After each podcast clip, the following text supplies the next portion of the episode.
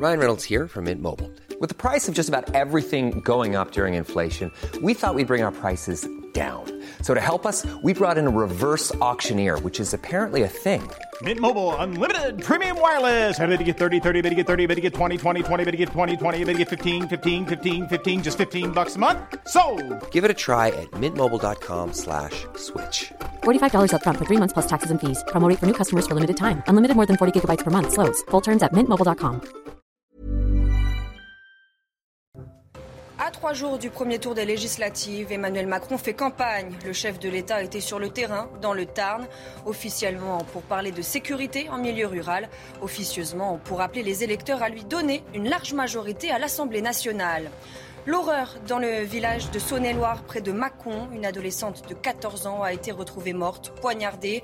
Son petit ami a reconnu les faits. Les habitants sont sous le choc.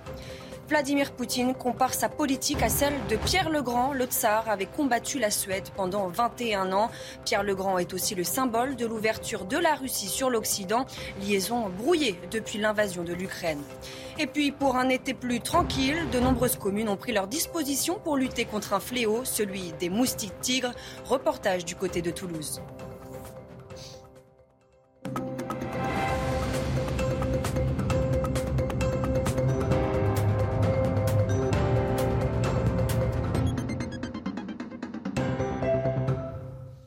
Bonsoir à tous et ravi de vous retrouver pour l'édition de la nuit. Dans l'actualité, dernière ligne droite avant le premier tour des législatives.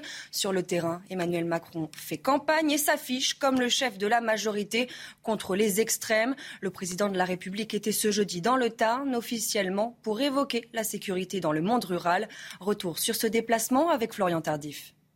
Après des semaines de non-campagne, ou presque, Emmanuel Macron était sur le terrain ce jeudi, officiellement pour parler sécurité en milieu rural, officieusement pour appeler les électeurs à lui donner une large majorité à l'Assemblée nationale lors des élections législatives. Ce que je veux pouvoir conduire pour vous, à vos côtés, dans les années qui viennent, c'est la mise en œuvre du projet que j'ai défendu durant la campagne présidentielle et qui nécessite, comme le commandent nos institutions, une majorité forte et claire à l'Assemblée nationale. Il faut dire que la percée dans les sondages de l'alliance de gauche autour de Jean-Luc Mélenchon inquiète le camp macroniste à commencer par le chef de l'État lui-même. C'est donc tout naturellement qu'Emmanuel Macron a concentré dans son discours ses attaques contre le leader de la France insoumise, sans toutefois le nommer. Dans ce département qui a vu grandir un de nos grands républicains, Jean Jaurès, je voulais citer une très belle phrase de celui-ci. Le courage, c'est de chercher la vérité et de la dire. C'est de ne pas subir la loi du mensonge triomphant qui passe et de ne pas faire écho de notre âme, de notre bouche et de nos mains aux applaudissements imbéciles et aux huées fanatiques. À trois jours du premier tour, le président de la République a joué au chef de la majorité, en dramatisant l'enjeu des élections pour mobiliser son électorat, clé du scrutin. Réponse immédiate de Jean-Luc Mélenchon. Ce n'est pas au président de mener la campagne législative, a déclaré le leader de la NUP. Écoutez. Deux jours avant la clôture de la campagne, Emmanuel Macron, dans un moment de fébrilité bien visible, s'implique dans la campagne. Nous avons compris qu'il existait un système de sortie prétexte. Hier, il s'agissait d'inaugurer un dojo dans le cadre d'un plan sportif adopté depuis 2021 et aujourd'hui de présenter des brigades de gendarmerie mobile dont le plan a été décidé en mars dernier. Ce sont donc euh, des sorties prétextes, au nom de quoi, je vous prie, sur de tels prétextes, trouve-t-il le moyen de s'engager dans la campagne, pas seulement pour y émettre euh, des idées qui lui sont euh, chères, qu'il qui tient à cœur, mais pour dénoncer les autres, agresser, injurier, sur un ton qui est extrêmement pénible à supporter. Près de 15 jours après les incidents du Stade de France, le préfet de Paris, Didier Lallemand, reconnaît un échec qu'il assume en partie. Didier Lallemand était auditionné au Sénat pour donner des éléments de compréhension sur la manière dont a été gérée la soirée par les forces de l'ordre. Le point avec Noémie Schulz. Le préfet l'a répété, je suis le seul responsable de l'ordre et de la sécurité publique. J'assume l'entière responsabilité de la gestion policière de la journée du 28 mai. Ceux qui ont agi l'ont fait sous mon commandement. Didier Lallemand reconnaît un échec dans le déroulé de la soirée, rappelant que des personnes ont été euh, bousculées, agressées alors que nous leur devions la sécurité. Je veux dire mes regrets sincères. J'ai conscience que l'image de la France est atteinte. C'est une blessure pour moi. Il a tout de même précisé avoir fait en sorte que le match se tienne et qu'il n'y ait aucun blessé Didier Lallemand a ensuite été interrogé par plusieurs sénateurs sur un point précis, l'usage des gaz lacrymogènes. Et là, aucune erreur reconnue. Au contraire, le gaz lacrymogène, a-t-il expliqué, est le seul moyen de faire reculer la foule, sauf à la charger. J'ai bien conscience que des personnes de bonne foi, des familles ont été gazées, j'en suis désolé. Il n'y avait pas d'autre moyen. Enfin, les sénateurs sont aussi revenus sur le fameux chiffre de 30 à 40 000 personnes aux abords du Stade de France. Un chiffre mis en avant par Gérald Darmanin pour expliquer le fiasco de la soirée. J'assume ce chiffre que j'ai donné au ministre. Je n'ai jamais prétendu qu'il était parfaitement juste, mais il reflétait la situation. Des milliers de personnes voulaient approcher. L'horreur a Clessé, en Saône-et-Loire, où le corps d'une jeune collégienne de 14 ans a été découvert ce jeudi matin sans vie. La jeune fille a été poignardée. Son petit ami, un adolescent âgé lui aussi de 14 ans, a très vite avoué le meurtre. Le récit de Valentine Leboeuf avec les images d'Olivier Madinier et Sébastien Bendotti. C'est ici, derrière l'école de la commune, que le corps de l'adolescente a été retrouvé. Sa dépouille présentait des traces de violence et un couteau était planté au niveau de sa gorge. Dans ce village de 850 habitants, c'est le choc. Une famille est en deuil. Cette famille, elle est appréciée sur Plessé, donc c'est vraiment des, des, moments euh, très difficiles. C'est une fille unique, mais une fille très gentille comme les parents. Voilà. Les investigations sont encore en cours, mais les enquêteurs privilégient la piste d'une rupture amoureuse. Le petit ami de la victime, lui aussi scolarisé en classe de quatrième et âgé de 14 ans, a été placé en garde à vue. Ces euh, premières déclarations confirment euh, qu'il euh, a commis les faits d'homicide volontaire. Il reconnaît avoir, comme à son habitude depuis quelques jours, convenu d'un rendez-vous avec cette jeune fille, qu'il s'était muni d'un couteau, qu'il avait discuté avec elle, qu'il avait placé ce couteau dans sa manche, et après avoir discuté quelques instants avec elle, lui avait porté trois coups de couteau au niveau du cou. L'adolescent n'a pas d'antécédent judiciaire. Il encourt 20 ans de réclusion criminelle. Les suites de l'affaire après un refus d'obtempérer à Paris, le conducteur du véhicule a été mis en examen, notamment pour tentative d'homicide volontaire sur personne dépositaire de l'autorité publique et récidive d'obtempérer aggravé. L'homme, blessé par des tirs de policiers samedi, a été placé en détention provisoire sur le lieu de son hospitalisation. Là, c'est pas un refus d'obtempérer, c'est un gars qui, avec une voiture, euh, rentre dans les policiers et risque de les écraser. Ça, ça s'appelle une tentative d'homicide volontaire. Et c'est là que les policiers sortent leurs armes et appliquent des tirs. Ça n'a rien à voir avec un contexte de refus d'obtempérer. Euh, mes clients, ils ont toujours dit, et ils continuent à le dire, que s'ils n'avaient pas tiré, ils seraient passés sous la voiture. C'est euh, une tonne de, métal qui va sur vous à 20 km/h peut-être mais vous n'avez aucune possibilité de vous soustraire et vous devez euh, stopper cette voiture. Deuxième journée de réquisition au procès des attentats du 13 novembre. L'accusation a entraîné la cour d'assises spéciale dans le cauchemar de cette soirée d'automne et accablé Salah Abdeslam. Selon l'avocat général, Salah Abdeslam a tenté à tout prix de se faire passer pour un terroriste tombé du ciel. Les précisions avec Sandra Buisson. Chirurgical, l'avocat général a méticuleusement reconstitué les jours qui ont précédé les attentats pour Mohamed Abrini et Salah Abdeslam, les amis de Molenbeek, démolissant leur défense et fustigeant leurs mensonges et leurs contradictions. Non, aux yeux de l'accusation, Salah Abdeslam n'était pas l'invité surprise de dernière minute de ces attaques, comme il veut le faire croire, remplaçant au pied levé et comme prise au piège Mohamed Abrini qui aurait renoncé formellement au projet terroriste le 8 novembre. Pour le parquet antiterroriste, tout montre qu'ils étaient prêts à mourir en kamikaze et depuis longtemps déjà, tous les deux ont participé activement à la préparation de ces attentats selon les avocats généraux et ils se sont comportés comme de futurs auteurs destinés à mourir en assaillant. Salah Abdeslam a voulu à l'audience se couper de tout lien avec ces massacres mais cela ne résiste pas au dossier, tense le ministère public. L'avocat général dénonce même les pressions de Salah Abdeslam sur Mohamed Abrini dans le box pour l'empêcher de faire des révélations sur ce qui était prévu le soir du 13 novembre. Les réquisitions reprendront ce vendredi pour analyser la responsabilité des accusés dans la commission des attaques elles-mêmes avant d'annoncer les peines qu'ils requièrent. La grève de personnel de l'aéroport de Paris-Charles de Gaulle a provoqué ce jeudi des retards sur les vols maintenus allant de 30 à 45 minutes en moyenne. Entre 700 et 800 personnes ont manifesté pour réclamer des hausses de salaire. Parmi les personnes mobilisées, beaucoup sont issues de la sous-traitance qui a beaucoup souffert pendant la crise sanitaire. Écoutez qu'ils fassent un effort parce qu'on nous parle des actionnaires, des actionnaires, mais c'est nous qui sommes en bas. Nous, nous sommes en bas, c'est pour ça qu'eux, ils ont de l'argent. Si nous, en bas de l'échelle, il n'y a personne, ils n'auront pas d'argent. Alors, un peu de reconnaissance, c'est tout ce que nous, on demande. Les prix augmentent, les produits de première nécessité augmentent, le carburant augmente. Il y a beaucoup de gens qui travaillent sur l'aéroport, qui travaillent à 60, voire 80, voire 100 km de leur lieu de travail. Et ça devient de plus en plus difficile pour eux. Une amélioration au niveau du travail, euh, au niveau des conditions de travail, l'augmentation de salaire de 300 euros euh, et puis un peu plus de, respect pour, euh, pour, les salariés qui sont sur, euh, sur la plateforme.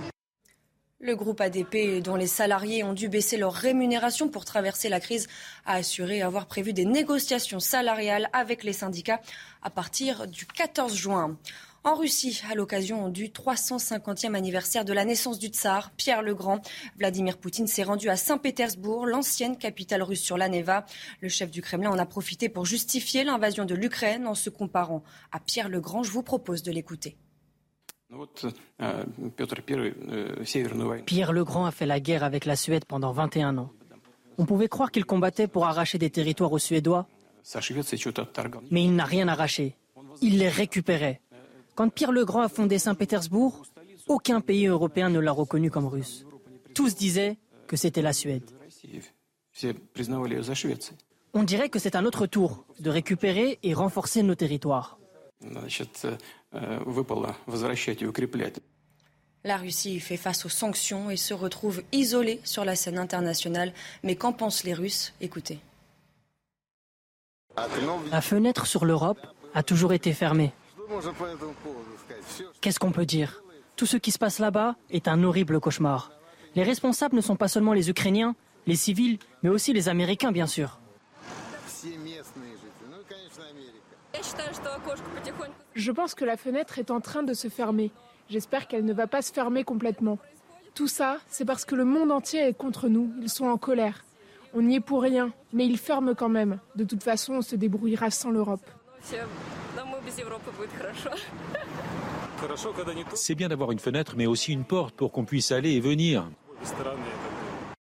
Encourager l'Ukraine à accepter un mauvais compromis avec la Russie en échange de la paix serait moralement répugnant. Ce sont les mots du Premier ministre britannique. Boris Johnson a mis en garde les Occidentaux. Écoutez. Encourager une mauvaise paix en Ukraine, c'est encourager Poutine, et encourager tous ceux qui, dans le monde, croient que l'agression paie, et ce serait une erreur.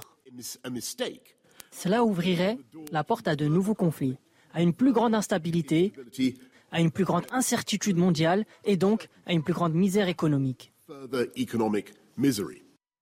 Boris Johnson, gravement préoccupé par la condamnation à mort de deux ressortissants britanniques par les pro-russes de Donetsk. La République autoproclamée de l'Est de l'Ukraine a également condamné à la peine capitale un combattant marocain qui lui aussi s'était engagé aux côtés des forces ukrainiennes. Selon une agence de presse russe, les trois hommes faits prisonniers dans la région de Mariupol vont faire appel. La Russie assure avoir tué des centaines de combattants étrangers depuis le début de son invasion. Sur le front, l'Ukraine recule devant les Russes à Severodonetsk, mais assure qu'elle pourrait reprendre le contrôle de la ville tout au plus en deux ou trois jours. Les Ukrainiens disent avoir besoin des armes d'artillerie occidentale de longue portée qui se font attendre. De son côté, le président ukrainien dénonce le blocage par la Russie des exportations de céréales ukrainiennes. Volodymyr Zelensky accuse Moscou de chantage alimentaire et demande l'exclusion de la Russie de l'Organisation des Nations Unies pour l'alimentation et l'agriculture. Le président ukrainien s'est exprimé en visioconférence lors d'une réunion ministérielle de l'OCDE. Je vous propose de l'écouter. La guerre de la Russie contre notre pays doit cesser au plus vite afin de garantir la sécurité des approvisionnements alimentaires de part et d'autre de la mer Noire. Car les exportations agricoles ukrainiennes jouent un rôle stabilisateur sur le marché mondial. La Russie doit être tenue responsable de la provocation d'une nouvelle vague de migration contre l'Europe, en utilisant les populations d'Afrique et d'Asie comme de simples otages.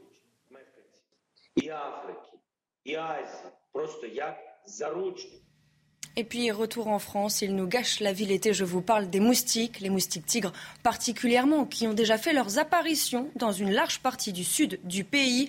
Pour lutter contre ce fléau, les communes appellent les habitants au bon sens. La mairie d'Escalquins, près de Toulouse, a décidé, elle, d'employer la manière forte. Celle-ci doit permettre d'éliminer 80 à 90% des moustiques tigres en trois ans. Reportage sur place de Jean-Luc Thomas. Ici, c'est l'espace euh, où se réalisent la plupart de nos festivités à l'extérieur.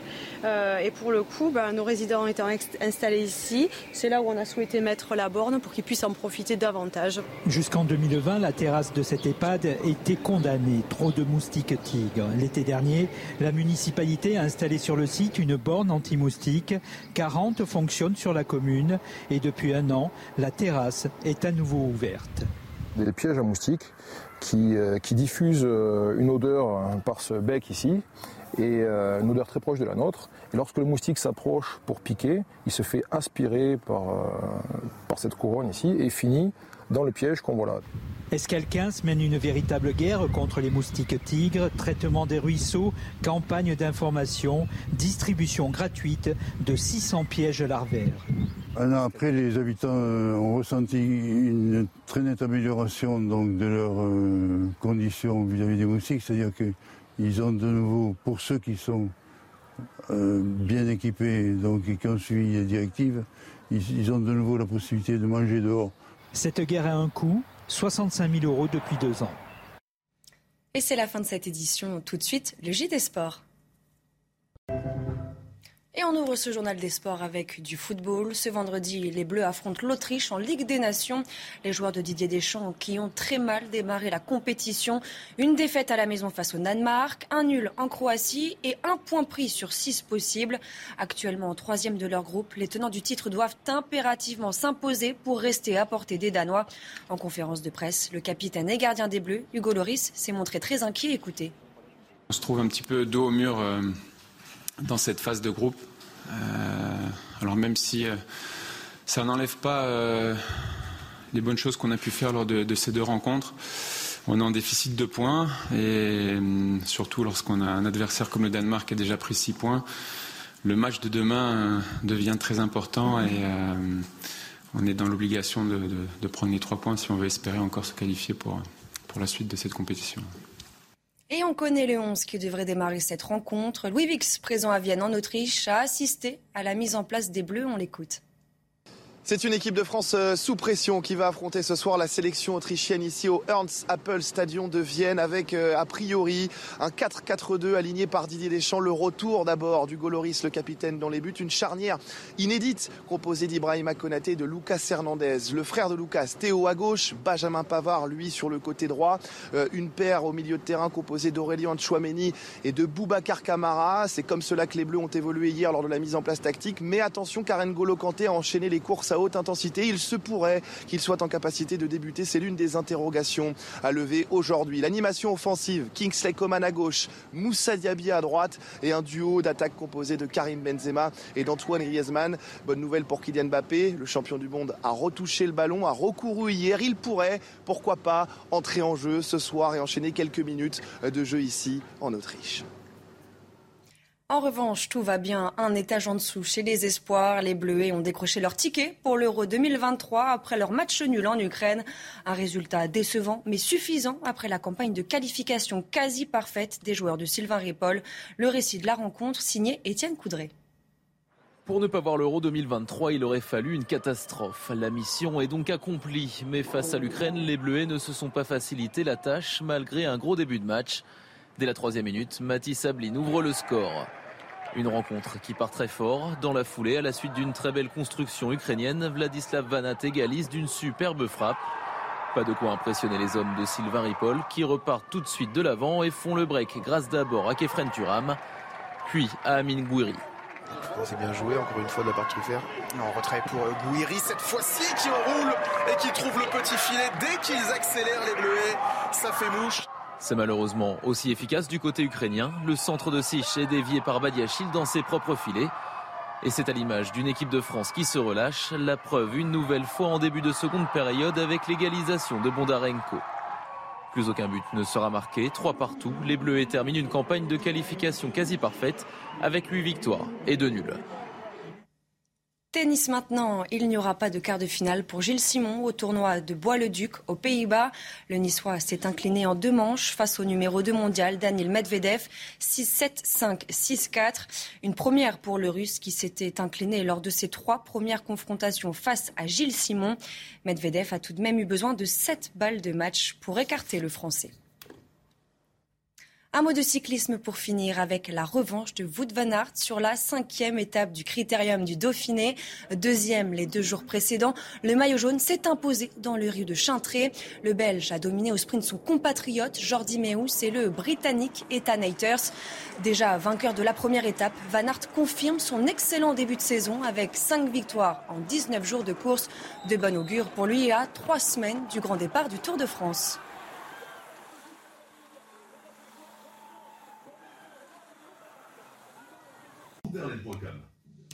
Trois jours du premier tour des législatives, Emmanuel Macron fait campagne. Le chef de l'État était sur le terrain, dans le Tarn, officiellement pour parler de sécurité en milieu rural, officieusement pour rappeler les électeurs à lui donner une large majorité à l'Assemblée nationale.